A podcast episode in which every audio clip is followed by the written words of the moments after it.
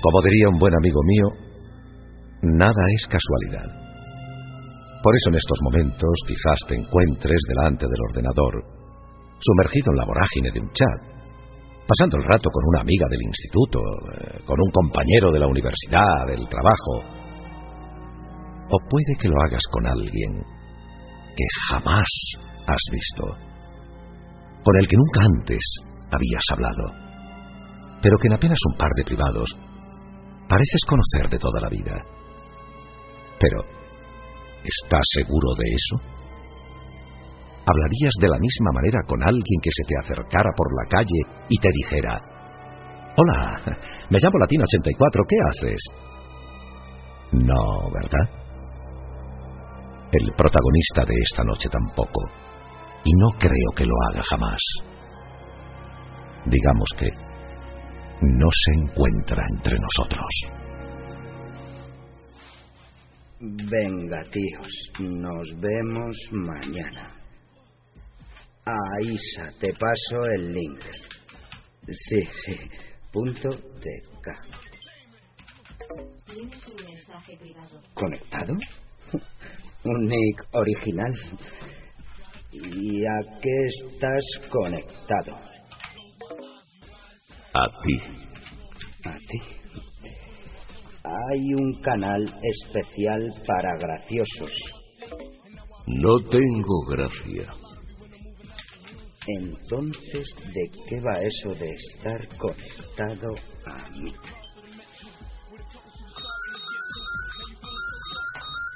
¿Sí? ¿Sí? ¿Quién es?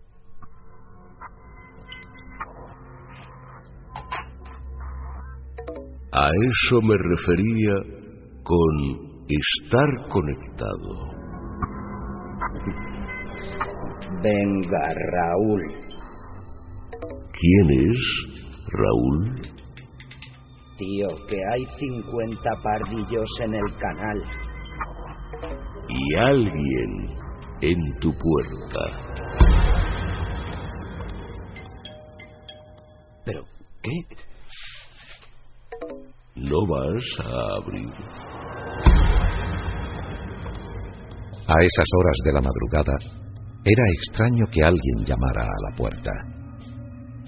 Raúl y David, sus compañeros de piso, tenían llaves, lo que hizo pensar a nuestro joven protagonista que se trataba de una broma. Serán capullos. Una vez en la puerta echó un ojo por la mirilla. Pero algo o alguien la tapaba. Raúl o David, no abro hasta que vea ese careto de no haberos comido una rosca. Joder. Antes de regresar a la habitación para coger el teléfono, miró de nuevo por la mirilla. Ah, me parece que hoy alguno de vosotros duerme en la escalera. Ahora nada la tapaba. Veía un largo pasillo completamente vacío. A cada lado, tres puertas.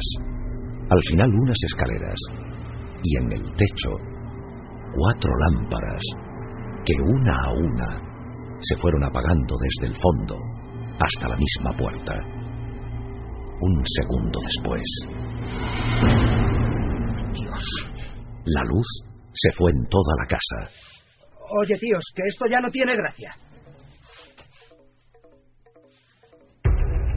Pero, ¿qué hacía el ordenador encendido? Casi a tientas, en la más absoluta oscuridad, nuestro amigo llegó a la habitación. La pantalla del ordenador estaba apagada, pero el aviso de mensaje no dejaba de sonar. Casi a ciegas, palpó la pared en busca del interruptor. Antes de encontrarlo, monitor se encendió.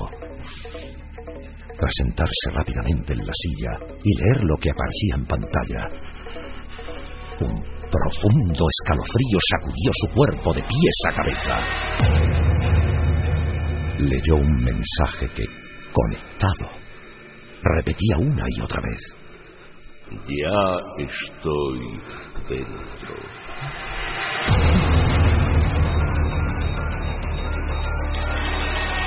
Por tercera vez en apenas unos minutos sonó el teléfono. Pero esta vez lo hacía justo debajo de la mesa del escritorio. Era imposible. Él lo había dejado junto al teclado. Sin apenas tiempo para asimilar lo que estaba sucediendo, y justo a la vez que un nuevo mensaje aparecía en pantalla. ¿No contestas? Notó como si alguien suavemente tirara de su pantalón queriéndole decir, Toma. Coge el teléfono. cuando miró debajo de la mesa.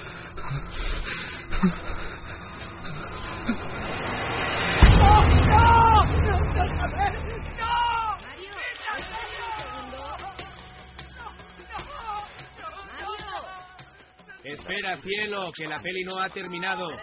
Se agarró con fuerza tirando hacia abajo. Iván aterrado cayó al suelo. Gritó desesperado, pero no podía.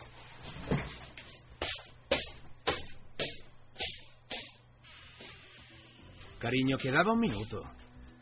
¿Qué pasa? Ayúdame, anda, que esto parece que se ha quedado colgado.